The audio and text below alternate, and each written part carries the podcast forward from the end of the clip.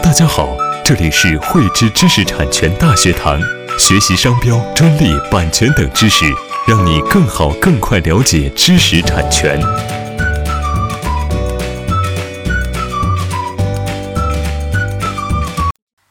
之前啊，和大家一起探讨了专利三性当中的新颖性和实用性。今天呢，就继续和大家啊一起来交流一下专利的创造性。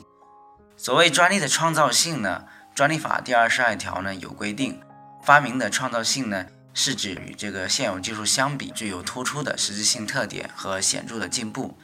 突出的实质性特点主要是对本领域技术人员而言呢，发明创造啊相对于现有技术来说是非显而易见的，现有技术呢无法给出相应的一个技术启示。对于显著的进步呢，是指发明创造相对于现有技术而言呢，具有意料不到的一个进步。单纯的说理论呢，可能大家会觉得比较枯燥啊。下面呢，我们就结合发明的一个种类，介绍一下创造性。专利审查指南呢，是介绍了六种发明创造的一个类型。下面呢，我们就针对这六种类型来介绍一下不同的这个发明类型，它的一个创造性的一个评判。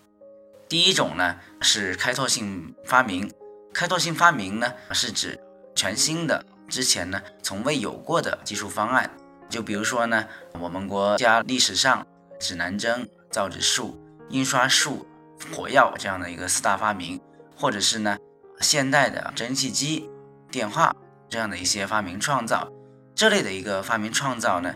明显呢是现有技术呢无法给出相应的这个启启示。效果也是无法预料到的，这样呢就符合这个创造性的一个要求。第二种是组合发明，组合发明呢是指将现有的两种技术去进行组合而组成的呢一个新的技术方案。判断这类型的发明的一个创造性呢，主要是来判断它是否产生加一大于二的一个效果。如果是呢，效果是一加一等于二，比如说在书包上加上一个指南针。这两种方案呢，基本上呢都是各自发挥自己本身的一个效果，这个效果呢也没有起到任何的一个关联和增强的这样的作用。这样呢，对于本领域技术人员来说呢，这个效果啊，包括这个去联合呢，都是显而易见的。这样呢是不具备这个创造性。但是呢，如果是说这两者呢产生了一个一加一大于二的一个效果。就比如说啊，我们医药领域当中啊常见的啊这种联合用药的一个方式，这样联合用药呢，它能够增强啊药物的一个疗效，或者是呢降低这个药物的一个副作用，这样呢就它的一个效果呢啊，包括这个组合的这个方式呢，也是符合这个显而易见和技术效果呢，也是难以预料，这样的那个方案呢是符合创造性的一个要求。第三种呢是选择发明。选择发明呢，是指在现有技术的一个方案里边呢，选择范围更窄的一个方案。对于这类型的发明创造，它的一个创造性的判断呢，主要是来看它的一个技术效果是否难以预料。比如说呢，爱迪生啊，在这个发明电灯泡的时候呢，就有呢人呢去利用啊金属丝去进行电灯泡的这样的一个实验，但是呢，效果呢都并不是很好。而爱迪生呢，从当中呢筛选出了这个钨丝作为灯丝，这样呢，使得灯泡的一个使用寿命大大增强。这样的效果呢，是根据现有技术来说呢，是难以预料到的。它这个发明呢，是符合着创造性的。第四种是指发明的这个已知产品的第二用途，这类发明的一个创造性评判呢，也是主要来看这个技术效果是否难以预料。比如说铁氟龙。之前呢，主要是应用在炸药的一个引线，后来呢，被这个杜邦公司啊应用到这个消费品当中，就成了现在常用的不粘锅。这样的一个效果呢，也是难以预料，是符合创造性的这个要求。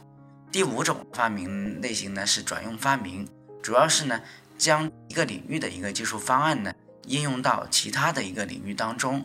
第六类发明是要素变更的一个发明。这类型的这个发明呢是比较常见，主要分为要素变更、要素关系改变和要素省略这样三种方式。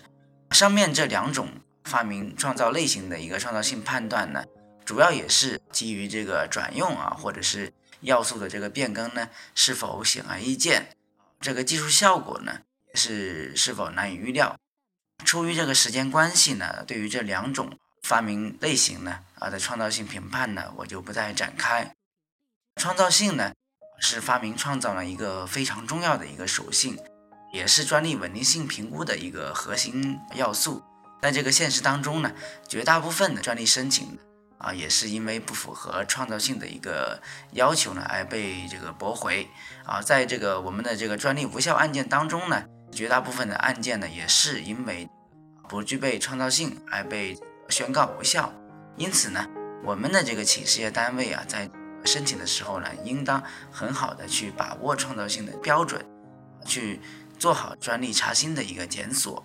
把握和跟这个代理机构呢去沟通好专利撰写的工作，提升呢专利授权的这个几率和稳定性，做好专利保护范围和授权的一个平衡。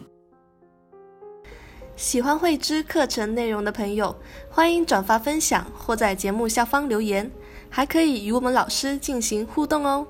我们将在每周二、周四和周六定期更新课程。